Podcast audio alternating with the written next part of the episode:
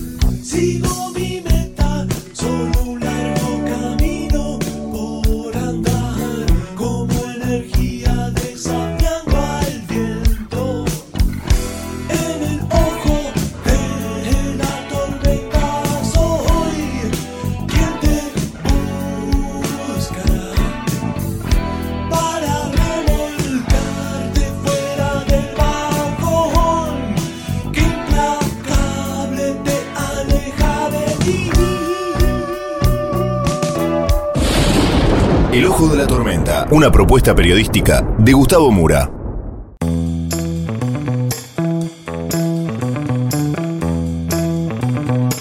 Bienvenidos al Ojo de la Tormenta. La tapa de hoy es Reino Salvaje.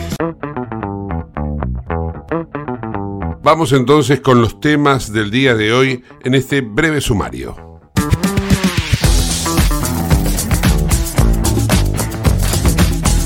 La Argentina se ha convertido en un reino salvaje, en donde es un todos contra todos, no importa quién ni hacia dónde. La izquierda contra la derecha, la izquierda dentro de la izquierda, la derecha contra la derecha, y esto se da en expresiones como por ejemplo la izquierda del kirchnerismo contra el peronismo dentro del mismo espacio, o la izquierda del Partido Obrero contra el kirchnerismo oficialista. En la derecha no le van en saga. Fíjense ustedes lo que pasa entre el partido de Patricia Bullrich, que uno podría llegar a considerar de centro derecha, y el partido de Milley, que uno lo considera ya de derecha. Bueno, también se sacan chispas. Así está todo crispado en una Argentina que sigue teniendo los mismos problemas de inseguridad, de inflación y de inconsistencia jurídica. Lo último que se ha dado fue lo de esta jueza que cobra 3.7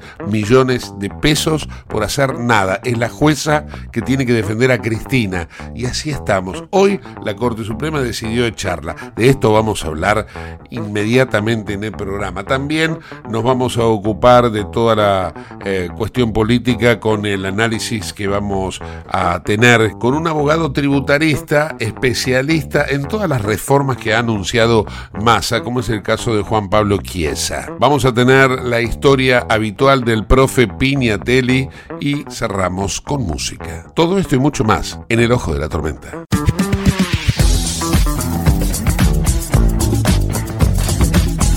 Auspicia este programa Autopiezas Pana. Más de 30.000 productos en stock y más de 30 años brindando seguridad para tu vehículo.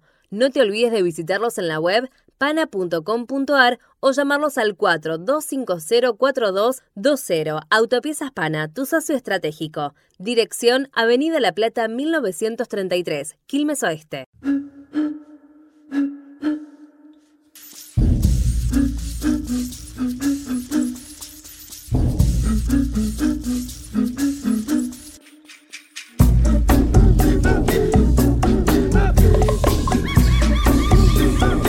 La Argentina es un país que es muy difícil aburrirse. Eh, Te puede generar indignación, claro está, como el caso, el dato de la jueza Figueroa, que cobra 3.700.000 pesos por no hacer nada. Esta jueza es la jueza eh, pro Cristina Fernández de Kirchner, que tiene que fallar en las causas OTESUR, por citar un caso, o en el memorando de Irán, y que se atrincheró en el despacho. Bueno, hoy la Corte Suprema decidió echarla, dijo que se tiene que ir, porque sin trabajar el mes pasado cobró 3.7 millones de pesos. Y la verdad que en un país en el cual hay gente que se muere de hambre, literal y metafóricamente, que alguien gane 5 mil dólares al cambio blue, y es como que eh, es insalubre para el resto. ¿Qué pasaba con esta jueza? Cumplió 75 años, la constitución fija como tope esa edad para ejercer la magistratura, ella dijo que no se iba a jubilar, que iba a seguir en su cargo, como si, como si fuera la dueña del negocio. De alguna forma se convirtió en la dueña del negocio al, eh, al convertirse, valga la redundancia, en una especie de ocupa judicial, porque no trabajaba, no estaba de licencia, eh, en definitiva, algo excéntrico, por llamarlo de alguna manera elegante. Pero yo les dije que la Argentina no es un país en donde uno se puede aburrir, no hay licencia para aburrirse. Porque en los últimos días se hablaba mucho de que el eh, candidato Milei iba a perder votos, decían que iba a perder votos en el recuento final, cosa que finalmente ocurrió. Estamos ante eh, verdaderos pitonizos políticos que saben las cosas tal como van a pasar antes de que pasen, ¿no? Antes de que ocurran. Bueno, a mi ley prácticamente lo empataron con Bullrich y con Massa. Acá hay una, relación, hay un tema, ¿no? Que le cuesta mucho a la política admitir que mi ley les puede arrebatar el cetro presidencial. Bueno, en elecciones, elecciones, encuestas de última hora dieron como resultado que ley sigue ganando, sigue ganando en todas las provincias que ganaba y que de alguna manera saca más ventaja que la que tenía. Hasta, es más, hay más posibilidades de que Massa termine segundo a que Patricia Bullrich sea la que secunde a ley. Esto, insisto, son encuestas, sabemos que las encuestas en la Argentina pueden fallar, en, todo el mundo, pero en Argentina más, y eh, no está sujeto a, digamos, a la, a la fidelidad de un hecho ya consumado. Pero las especulaciones están a la orden del día. En este contexto, en este marco de situación, volvemos a tener las discusiones ideológicas que ya hemos dado cuenta durante esta semana, todo lo que ha pasado con eh, Victoria Villarroel, el homenaje a las víctimas del terrorismo de izquierda, la izquierda protestando por ese homenaje, bueno, en definitiva, otra cosa que entra en un cuadro de situación complejo de, de explicar y de entender. El mundo que percibe que la Argentina va a tener una especie de energúmeno al frente del gobierno porque eh, hoy estaba pendiente de los informes internacionales y todos lo consideran a mi ley poco menos que el diablo. Y la verdad que es lo que eligen los argentinos. te guste o no te guste, es lo que eligió en la paso y que podría, recién veníamos diciendo, y que podría volver a elegir. Eh, mi ley, al mismo tiempo, que habla de la dolarización como si fuera fácil, eh, en donde sostiene que se va a hacer a precio de mercado, hoy sería a 730 pesos. Entonces, todo lo que vos te cuesta 730 pesos va a valer un dólar. Esto es lo que, de acuerdo a lo que eh, dice mi ley, se daría un gobernador, como el caso del gobernador de La Rioja, que dijo que va a renunciar, Ricardo Quintela, en caso de que ley gane las elecciones. Pero es increíble, ¿no? Eh, que, que un gobernador que tiene un mandato conferido por el pueblo, que lo votó, renuncie porque no le gusta el presidente. ¿Será que no puede gobernar si no tiene la carretilla de plata del partido oficialista? La verdad, es muy difícil.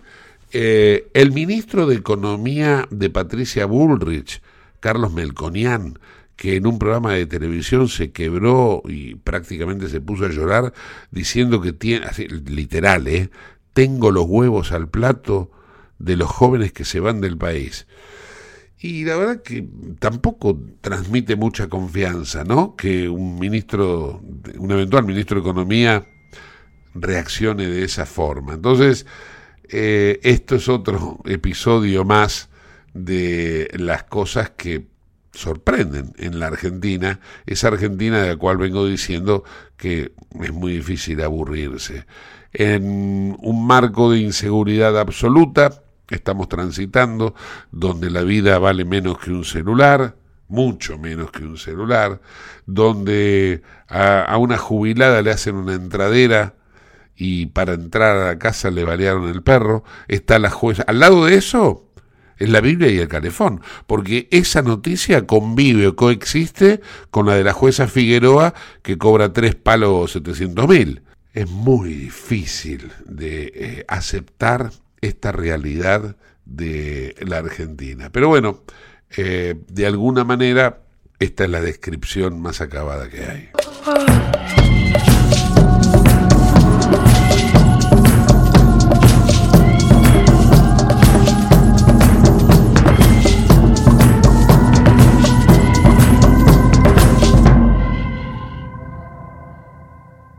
Comunicate con nosotros al 11 59 65 2020, el WhatsApp de Late.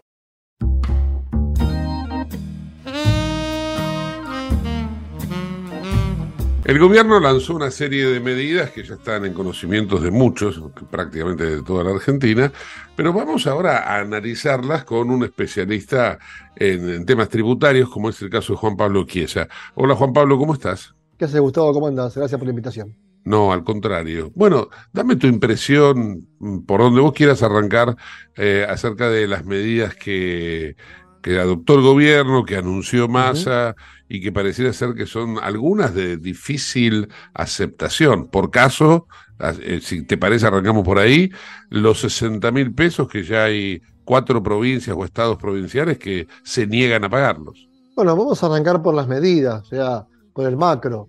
Son anuncios electorales, pochocleros, marketineros. Vos fíjate que el ministro anunció un domingo por Twitter las medidas, Sí. donde se oficializaron el jueves. O sea, pasaron cinco días para que sean oficiales.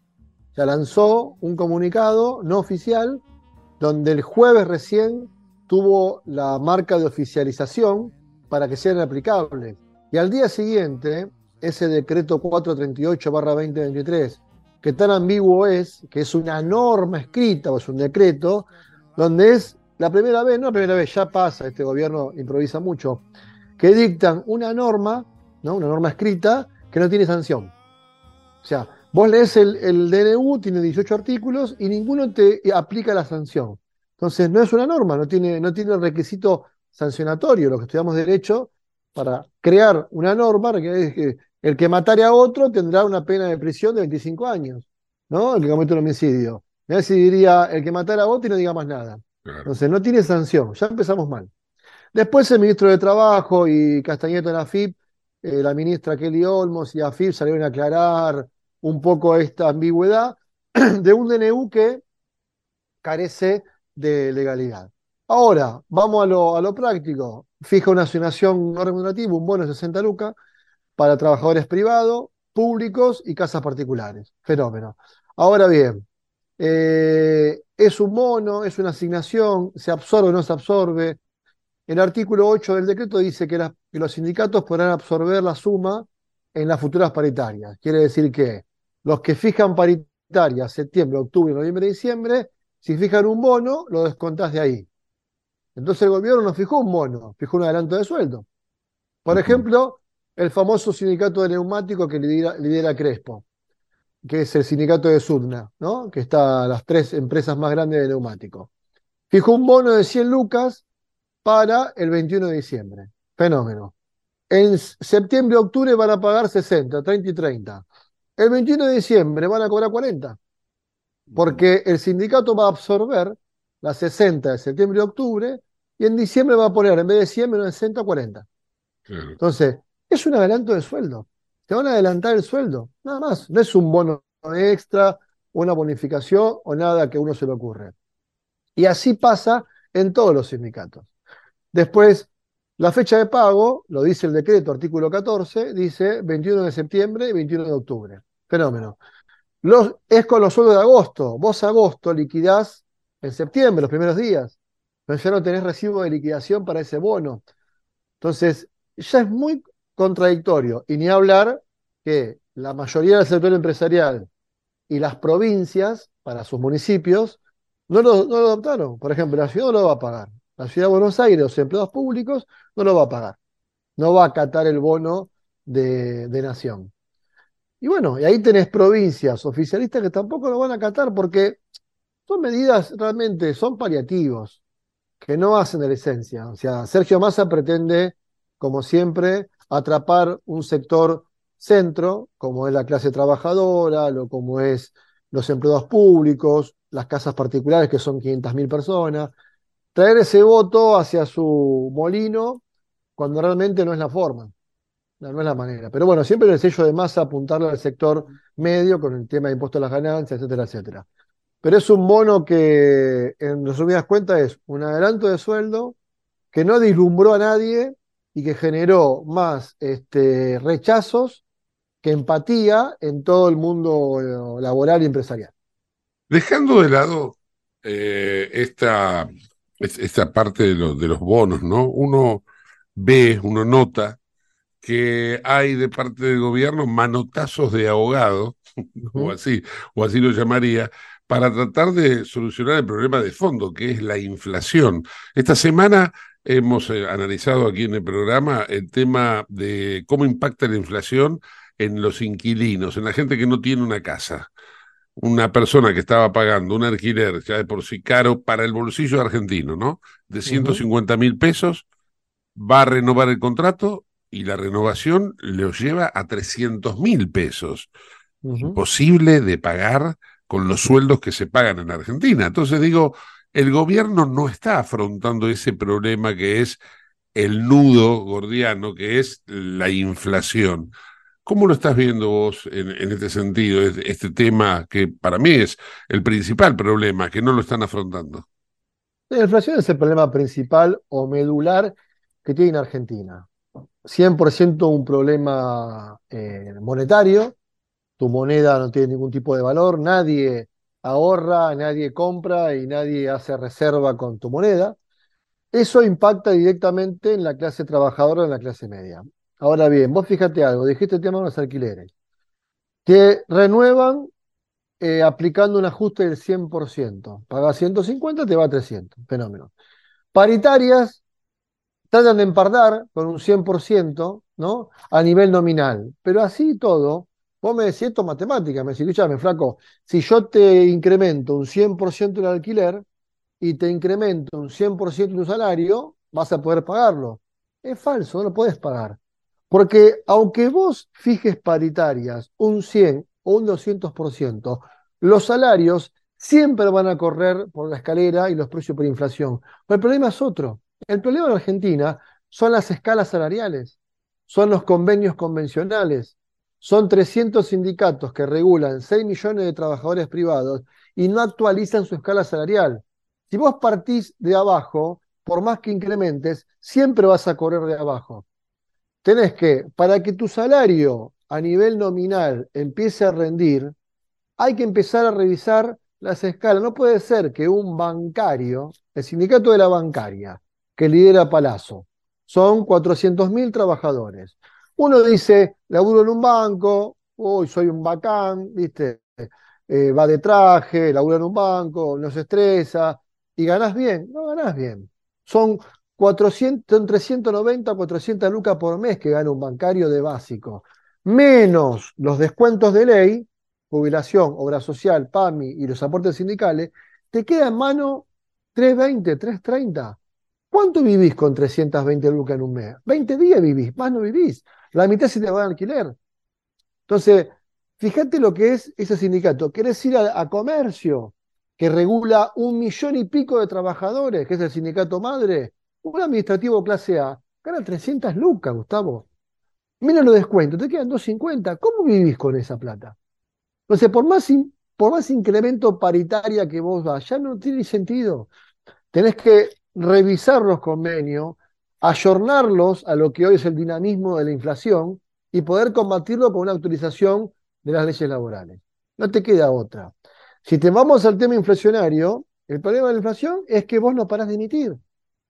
Porque la inflación que vas a tener en el mes de en agosto para septiembre va a ser de dos dígitos por la devaluación que vos aplicaste, es cuestión de variable pura macroeconómica.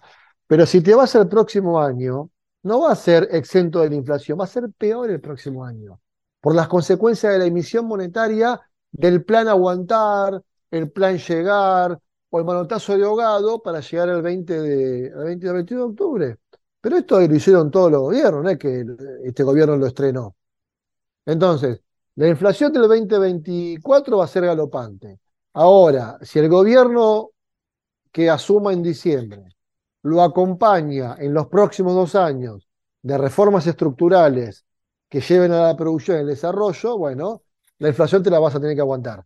Pero si no, Gustavo, va a ser un 2024 muy complicado, muy, muy complicado, con, con fuerte rechazo social y, con salarios pulverizados por completo. Y además, vos decís rechazo social, pero ya hay también rechazo eh, del sector empresario. Hoy hubo un pronunciamiento, en las últimas horas hubo más pronunciamientos de, de, de la parte de, los que toman empleados acerca de que el gobierno no está aplicando medidas que realmente terminen ayudando a la producción. Sacan autos con precios justos.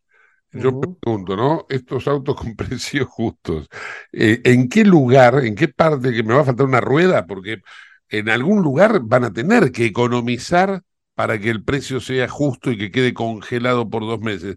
Porque el neumático a nivel global eh, tiene un valor y en la Argentina, si sube el dólar, tiene un valor que, se escapa y es sideral. Entonces digo que, ¿cómo van a ajustar ese valor, esa, esa diferencia? ¿Se entiende dónde voy? Sí, te lo van a trasladar por otro sector, o sea, lo van a derivar a otro lado, te lo van a derivar en impuestos, en percepciones, en cualquier variable que vos no la veas directamente en la góndola o en el cartelito. Eso es, muy habitual. Entonces, seguimos con las medidas paliativas, manotazos de ahogados muy importantes para poder lograr un voto cautivo que, ha, que no, ha, no ha votado en las PASO, que son, a ver, los tres candidatos a presidente más competitivos tienen que apuntar no solo a cuidar su, su techo, porque los tres han llegado a un techo, los porcentajes de cada uno de un techo, tienen que apuntar a los 11 millones de argentinos que no fueron a votar. Ahí van a apuntar, ahí apuntás con plata. Claro. Ahí apuntás con programas de dinero emitiendo plata o aplicando medidas que sean paliativos de momento. El plan heladera o el plan zapatilla o el plan te doy para que me votes. Punto, no queda otra opción. Ahora bien, el sector empresarial o el sector pyme, mejor dicho, que es quien genera empleo en la Argentina, que es la pyme, el 90% del empleo privado es de las pymes, necesita un, oxígeno importante, porque contratar un dependiente es muy caro, pero no caro por el sistema, caro por la parte impositiva. Entonces, la FI tiene que rever esas cuestiones para darle una facilidad a quien genera empleo. Hay que entender algo, Gustavo, sin empresas, sin empleadores, no hay empleo. No hay empleo, no somos todas cooperativas, no vivís de una cooperativa. Entonces, tenemos que generar las condiciones para que haya un trabajador y un empleador que estén medianamente satisfechos, que haya una, una, un correlato en esa relación dispar y que el derecho cuide a las dos partes, cuide los derechos del laburante y los derechos del empleador, que son dos caras de la misma moneda, que es el desarrollo, el crecimiento, la producción. Ahí hay que apuntar y dejar los fanatismos de lado.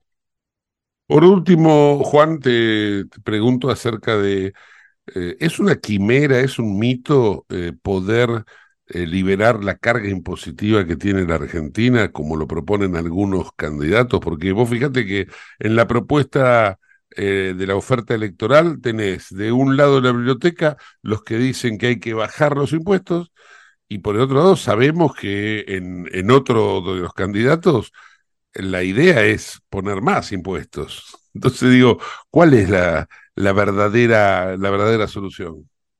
Ah, vos tenés que pagar impuestos porque es parte de una sociedad. O sea, no podés vivir. ¿De qué vive el Estado si no recauda por impuestos? Pero tampoco el nivel impositivo que tiene Argentina. Porque si otros países del mundo con 7, 8, 11 impuestos viven bien, ¿por qué la Argentina con 138 impuestos vive mal? Entonces, son impuestos repetitivos, leoninos, confiscatorios, hay que trabajarlos. Vos no podés aplicarle a una persona que genera empleo el financiamiento del ANSES o el financiamiento del PAMI. Tiene que salir por otro lado. O sea, yo hice un informe hace mucho tiempo que durante un año la FIP, si no recauda con 250 mil pymes, no se funde. Porque la FIP tiene otras bases recaudatorias, que la seguridad social, tiene con, con tema este, exportaciones, con el IVA, con ganancias, con bienes personales, no con el sistema integral previsional argentino, que es el SIPA. Entonces, es una cuestión de querer hacerlo. No lo quieren hacer. No les conviene hacerlo a un sector de la, de la política. Y aparte asumís un costo muy grande. Entonces, esto es muy técnico, pero sí, se pueden reducir lo cuantitativo y lo cualitativo de los impuestos, bajar la cantidad y la calidad también. Porque hay impuestos que son muy fuertes, como el impuesto a las ganancias, que yo no lo derogaría, pero lo aplicaría en forma eh, más eficaz.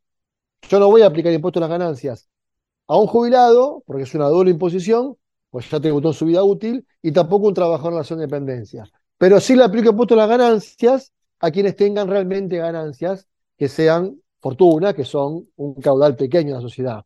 Estamos hablando de 9.000, 10.000 personas que están dentro del impuesto a la riqueza. Pero no un tipo que gana medio palo por mes. Hombre, si no, gana 500 lucas por mes. Y está bien, flaco, no es plata 500 lucas por mes. No es guita. Si lo llevas a dólar, este, 500 lucas por mes al, al dólar blue son 600 dólares. ¿Me explico? Son 6 billetes de 100. Sí, sí, sí. Entonces no es una gran cosa. No, no, decís, es- no, ganá medio palo. ¿Y ¿Qué te pensás que medio palo? O sea, vivís un mes, gracias. Eh. Si el alquiler vale do- dos gamas mínimo, 200 lucas, o me equivoco. Un seguro, un seguro de un auto no baja de 100 lucas, 80 lucas. Una, una obra social prepaga 50 lucas. Claro, ya estás. Entonces, ya estás. Una locura, una locura. Una locura. Juan Pablo Quiesas, gracias, ¿eh? Te mando un fuerte A abrazo. vos, a vos, Gustavo, como siempre. Abrazo grande.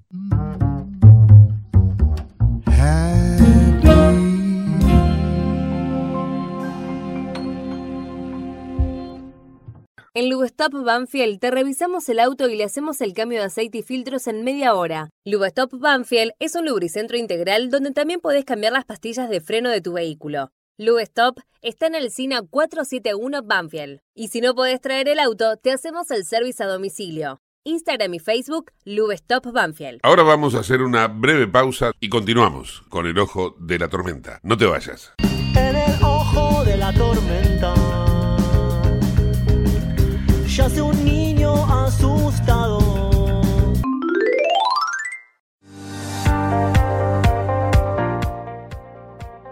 Urgente. La Subsecretaría de Atención Primaria y Salud de Merlo informa, todo paciente adulto con síntomas o sospecha de dengue debe concurrir a la guardia del Hospital Eva Perón, ingresar por la calle Pasteur, acercarse al mostrador, anunciarse y de ahí se lo derivará al consultorio correspondiente. Los síntomas del dengue son fiebre acompañada de dolor detrás de los ojos, de cabeza, muscular y de articulaciones náuseas y vómitos, malestar intenso general, aparición de manchas en la piel, picazón y o sangrado de nariz y encías. Entre todos podemos combatir al dengue. Gobierno del pueblo de Merlo, Intendencia Menéndez.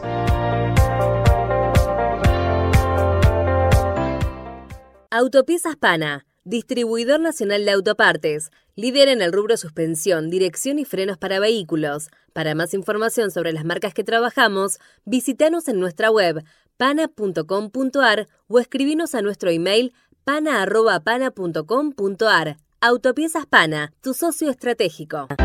En Lanús, nuestros vecinos cuentan con el nuevo programa de telemedicina pediátrica para chicos de hasta 16 años. Si sos vecino de Lanús, solo tenés que empadronarte, registrate en la app y acceder a tu consulta médica. Así de fácil. Informate en lanús.gov.ar barra telemedicina. Lanús nos une. Te invitamos a conocer La Pampa, porque creemos en una nueva forma de viajar a un ambiente ideal para estos tiempos. Aire puro, bosques y fauna nativa, gastronomía gourmet, vinos patagónicos, pueblos con historias emocionantes. En La Pampa, seguro te relajás, seguro te emocionás, seguro disfrutás. Viaja seguro, viaja a La Pampa, portal de la Patagonia. ¿Sabías que todos los accidentes por inhalación de monóxido de carbono son evitables? Chequea que la llama de tus artefactos sea No olvides ventilar los ambientes de tu hogar todos los días, verificando que las rejillas cuenten con salida al exterior y las ventilaciones no estén tapadas ni sucias. Y controla las instalaciones internas con un gasista matriculado. Con estos consejos, proteges a tu familia. Metrogas, damos calor. ¿Qué es lo que hace a San Isidro distinto? ¿Será que vivimos haciendo obras que nos hacen vivir mejor, como la nueva senda del hipódromo? ¿Será porque seguimos haciendo megaconstrucciones? Sí, porque seguir mirando hacia adelante hace todo distinto. San Isidro, municipio. CRIBE, Centro de Rehabilitación Integral Belepoc. Atención dedicada ante las principales enfermedades crónicas e invalidez del sistema nervioso. www.cribe.com.ar Independencia 5182, Villa Ballester. Teléfonos 4768-6774 o 4767-6296. Merlo crece en obras. La Secretaría de Obras y Servicios Públicos de Merlo avanza con el plan de renovación de la red vial. Estos trabajos mejoran la transitabilidad de las calles, la seguridad y la calidad de vida de nuestros vecinos. Ya finalizaron trabajos de pavimentación en la calle Junín entre Cervantes y Ruta 40 en Merlo Centro. Se encuentran en ejecución en Irigoyen entre Garay y Cámpora en Merlo Norte y continúan nuevas obras en el distrito. Merlo crece en obras. Intendencia Menéndez. ¿Tenés Galicia? Tenés que saber algo. ¿Tenés alguna duda? Tenés alguien que te escucha y te da atención 24/7. ¿Tenés ganas de hacer algo? Tenés muchos beneficios en lo que más te gusta. Tenés ganas de no hacer nada. Tenés una app para hacer todo desde el celular sin moverte del sillón de tu casa. Tenés todo para vivir un día a día mejor. Tenés Galicia. Tenés Galicia.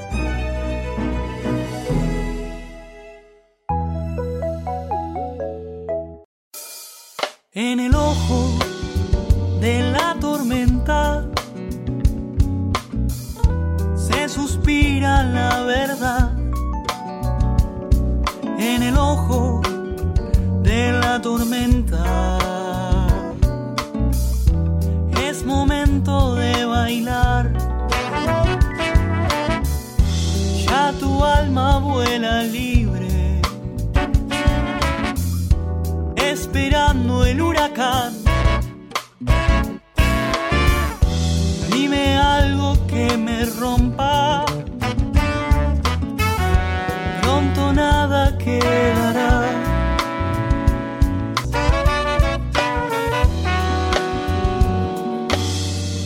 Auspicia este programa CRIBE. CRIBE es un centro de rehabilitación integral que está ubicado en Villa Ballester, provincia de Buenos Aires, certificados con normas de calidad ISOIRAM. El centro CRIBE ofrece, entre otras terapias, tratamiento de rehabilitación por ozono. La página web es www.cribe.com.ar, sino en facebook.com barra cribecom. CRIBE queda en Independencia 5182 Villa Ballester. Los teléfonos 4768-6774 o 4767-6296. CRIBE, Centro de Rehabilitación Integral Belepoc.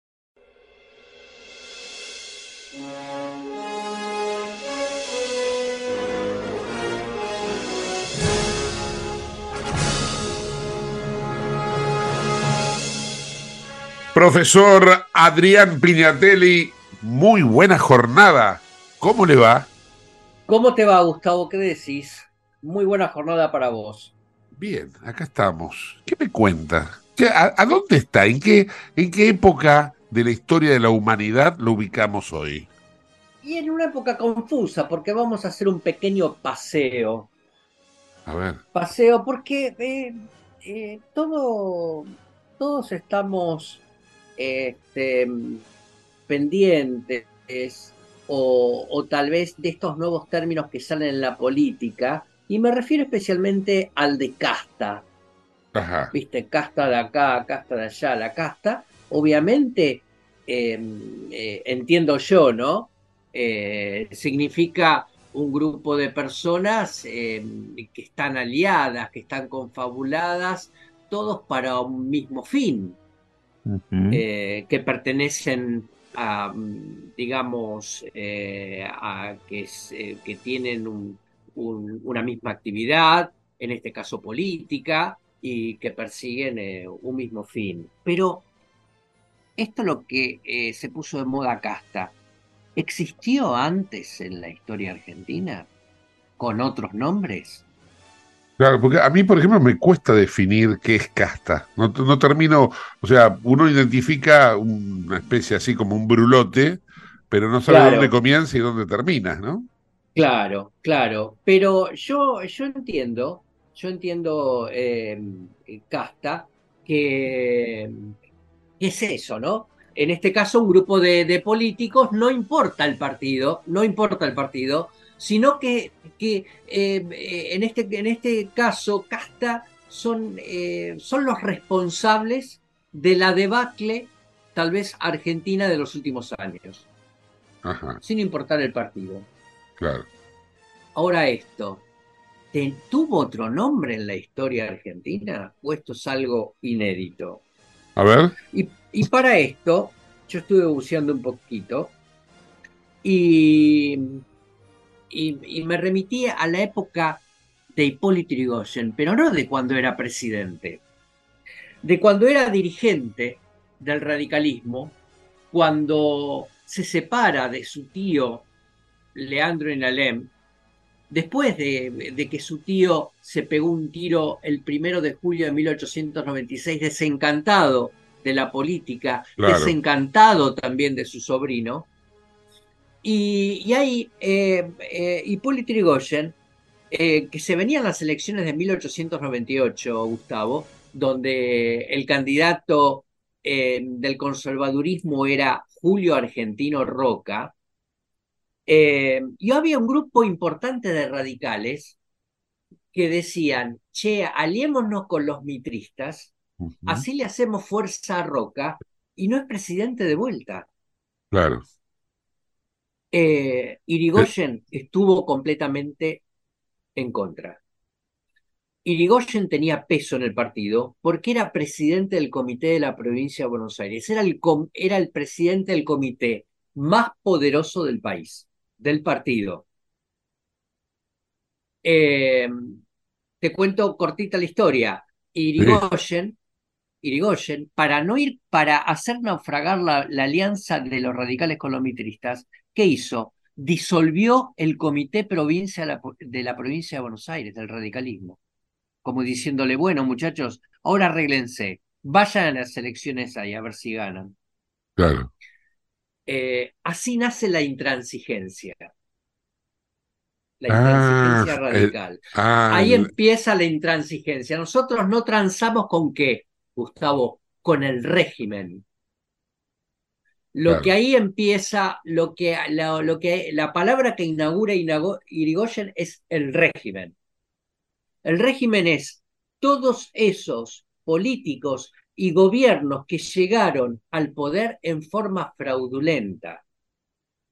Nosotros no vamos a participar en comicios eh, y vamos a competir con otras fuerzas políticas que llegaron al poder en forma fraudulenta. Nosotros queremos elecciones limpias.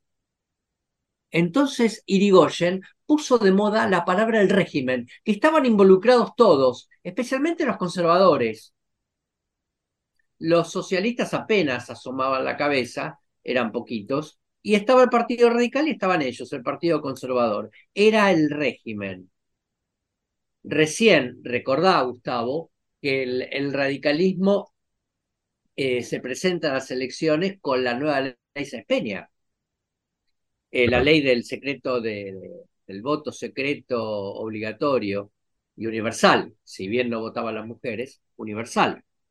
Eh, en 1912 es la primera aplicación donde triunfa en Santa Fe, se hace la primera elección, Manuel Menchaca, que sería gobernador radical. En el 16 asume Irigoyen. Y cuando asume Irigoyen, vos fijate, eh, Irigoyen lo hace con una eh, Cámara de Diputados y de Senadores que les adversa. Les adversa quiénes estaban en contra, los del régimen. Que él los sigue llamando así, el régimen. Y él va interviniendo las provincias, va interviniendo por decreto las provincias que eran adictas al régimen, que eran adictas al Partido Conservador. Vos fíjate cómo la mentalidad, cómo se manejaban. Para intervenir las provincias, sacaba los decretos en el verano, cuando el Congreso estaba de vacaciones, cuando estaba cerrado. Entonces, ese es, el, ese es el famoso régimen. Tiempo después viene Perón y la, y la ecuación cambia un poco, porque en la campaña electoral se mezcla el embajador estadounidense en la Argentina, Sprill Braden, que se mezcla eh, haciendo campaña por la Unión Democrática. Entonces ahí Perón ve la oportunidad de, encontrar, de focalizar la campaña en un enemigo. Encima un enemigo extranjero, Braden o Perón, era la dicotomía. Entonces, cuando Perón asume la presidencia el 24 de febrero, cuando gana las elecciones, el 24 de febrero del 46, asume el 4 de junio de ese año, del 46, el, ya no es el régimen, obviamente. ¿Quiénes son? Los vendepatria. Son los oligarcas, porque en la Unión Democrática estaban radicales, estaban los conservadores, estaba la sociedad rural, estaba el Jockey Club, había socialistas, había comunistas, eh, eran los oligarcas. Con el tiempo, también serían, la oposición serían los Contreras. Y, ya en 1954, eh, un humorista, Delford, pondría en boga el término gorilas. Eh, los opositores eran todos gorilas. Esa, esa es una evolución que después con las dictaduras militares que vinieron después del 66 a partir de Onganía, los militares criticaban y llamaban, hablaban de los partidos políticos como, como la partidocracia, ¿no? Como la partidocracia, como, como eh, todo, eh, sin hacer un distingo entre partidos políticos, era la partidocracia, era eh, todo ese, ese cúmulo de políticos eh, que no, no importase el partido político, se dedicaban a las prebendas, se dedicaban a los negociados, se dedicaban a vivir de la política y no trabajar. Y así llegamos a lo que hoy eh, un candidato pone de moda como la casta, que es más o menos, más o menos lo mismo, con distinto color, con tal vez con pequeñas distintas diferencias de apreciaciones, es este, lo mismo que el régimen, los mismos que los vendepatrias, los mismos que los oligarcas y lo mismo que la partidocracia. Sí, sí. Eh, también se da una circunstancia de coincidencia en donde eh, buscan aliarse eh, entre, digamos, entre gigantes para sacar del medio al que está molestando, entre comillas, ¿no? Sí, sí, sí, sí, sí. Y vos fíjate que ese caso se dio en las elecciones del 46, donde se aliaron eh, radicales, se aliaron conservadores, se aliaron socialistas, se aliaron comunistas. El comunismo fue muy perseguido por la revolución del 4 de junio del 43. Fueron los principales perseguidos de ese, de ese golpe militar. Y vos fíjate cómo eran todos partidos que no, no muchos no tenían nada que ver con otros, como que se aliaron para, para vencer eh, a uno que, que, veían grande, que veían como una sorpresa, pero sí, tenías razón, como a veces se, se alían para derrotar al que consideran grande. Sí, sí, sí, claramente. Eh, eh, Adrián, en la historia, ¿Se dio alguna vez un presidente como el actual que todavía le quedan unos cuantos meses, ¿no? En realidad ahora ya le quedan menos, pero hace, hace un rato que dejó de ser un proyecto a futuro, ¿no? Un presidente que sirviera para otra cosa que para, para cumplir el mandato y que tuviera el desenvolvimiento que tiene el actual. Eh, eh, ¿Viste el famoso pato rengo, como le dicen en Estados Unidos? Sí, sí. Acá, eh, ¿hubo alguna vez algún presidente que cumpliera el mandato? Porque, por ejemplo, me vas a decir, bueno, en algún momento de la Rúa, no, pero de la Rúa lo terminaron, lo terminaron sacando. Entonces digo, presidentes así, como este, que ya se sabe que no, se terminó su vida política, al menos uno quiere creerlo, ¿no? Eh, ¿Se da esa circunstancia en la historia? No sé si en, eh, eh, a, este nivel de, nuestro actual presidente, pero yo noto dos casos. Uno, el de Victorino de la Plaza. Victorino de la Plaza era el vicepresidente de Roque Sáenz Peña. Roque Sáenz Peña, como dije recién, fue el autor de la ley del secreto que murió en 1914. Y cumplió, terminó de cumplir el mandato el vicepresidente, que era Victorino de la Plaza, que era un jugenio, que cuando ya asumió, ya sabía que el que ganaba era Irigoyen, al que no lo podía ver. Y todo lo que hacía lo hacía desgano. Entre ellos, la, celebración del centenario de la Declaración de Independencia en 1916, que le ocupó a él todo lo hacía de gano porque sabía que ganaba Irigoyen, sabía que se venía. Tal vez eso un poco, y otro al que le manejaron todo, al que le manejaron todo, pero eh, cayó por una revolución, fue eh, Miguel Juárez Selman. Miguel Juárez Selman, la, la situación económica se le desbordó, se le desbordó por completo, hubo una revolución y hubo viejos aliados hicieron lo posible para ponerle el pie para que se cayera. Entre ah. ellos, el principal, Julio Argentino Roca, que, que, era su concuñado, que era el que lo había puesto. Julio Argentino Roca y Carlos Pellegrini, que era el vicepresidente de Juárez Selman, los dos, y te cuento algo muy, muy chiquito. Em, eh, Roca se entera de que va a haber una revolución para eh, derrocarlo a Juárez Selman, ¿no? Eh, que, el, que el líder era Campos, el general Campos. ¿Qué hacen? Lo detienen a Campos. Entonces la revolución se para. El estallido se para. Roca va a verlo a Campos a la cárcel y le dice, te propongo algo, yo te voy a liberar, vos vas a liderar la revolución, vos la vas a hacer fracasar, sacamos a a Juárez Selman, pero impedimos que Alem tome el poder. Mirá vos.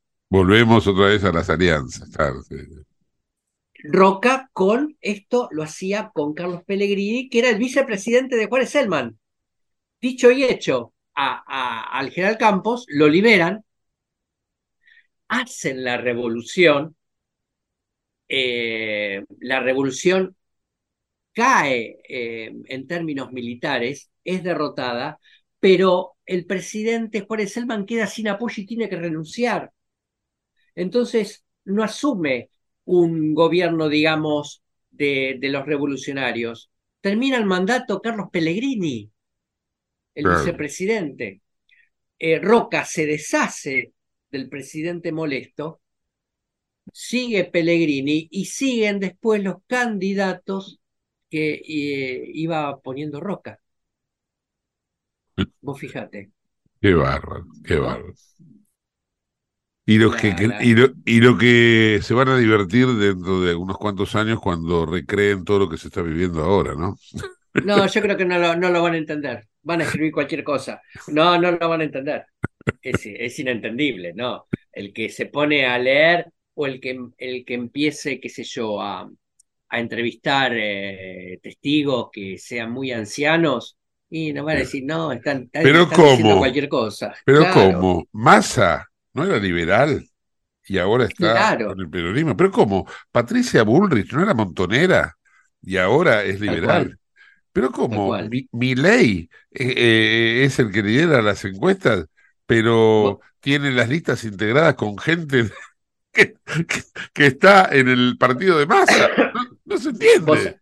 Vos, sabés que hace, hace unos años yo leí un chiste muy bueno de, de dos eh, periodistas japoneses, ¿no? Donde un periodista va a hablar con el jefe de redacción de un diario japonés y, y, y, le, y le lee el informe del corresponsal japonés en la Argentina, en la época de Menem. Entonces dice, Ubaldini se peleó con Barrio Nuevo. Ubaldini es peronista, sí, y Barrio Nuevo. Ah, Barrio Nuevo es radical, le dice el jefe del diario. No, no, Barrio Nuevo es peronista. Pero, ah, entonces se peleó por el gobierno de Menem, que no es eh, peronista, sí, Menem también es peronista. Entonces le empieza a, a, marcar todas esas contradicciones y el jefe del diario le termina diciendo, por favor, aumenten el sueldo al corresponsal que tenemos en Argentina, porque no se entendía nada. Esto es más o menos lo mismo. Tal cual, tal cual. Profesor, gracias. Nos reencontramos la semana próxima. A vos, Gustavo. ¿eh? Chao, chao. Hasta luego. Un fuerte abrazo. El profesor Adrián Piñatelli en el ojo de la tormenta. Te invitamos a conocer La Pampa, porque creemos en una nueva forma de viajar a un ambiente ideal para estos tiempos. Aire puro, bosques y fauna nativa, gastronomía gourmet, vinos patagónicos, pueblos con historias emocionantes. En La Pampa, seguro te relajás, seguro te emocionás, seguro disfrutás. Viaja seguro, viaja a La Pampa, portal de la Patagonia.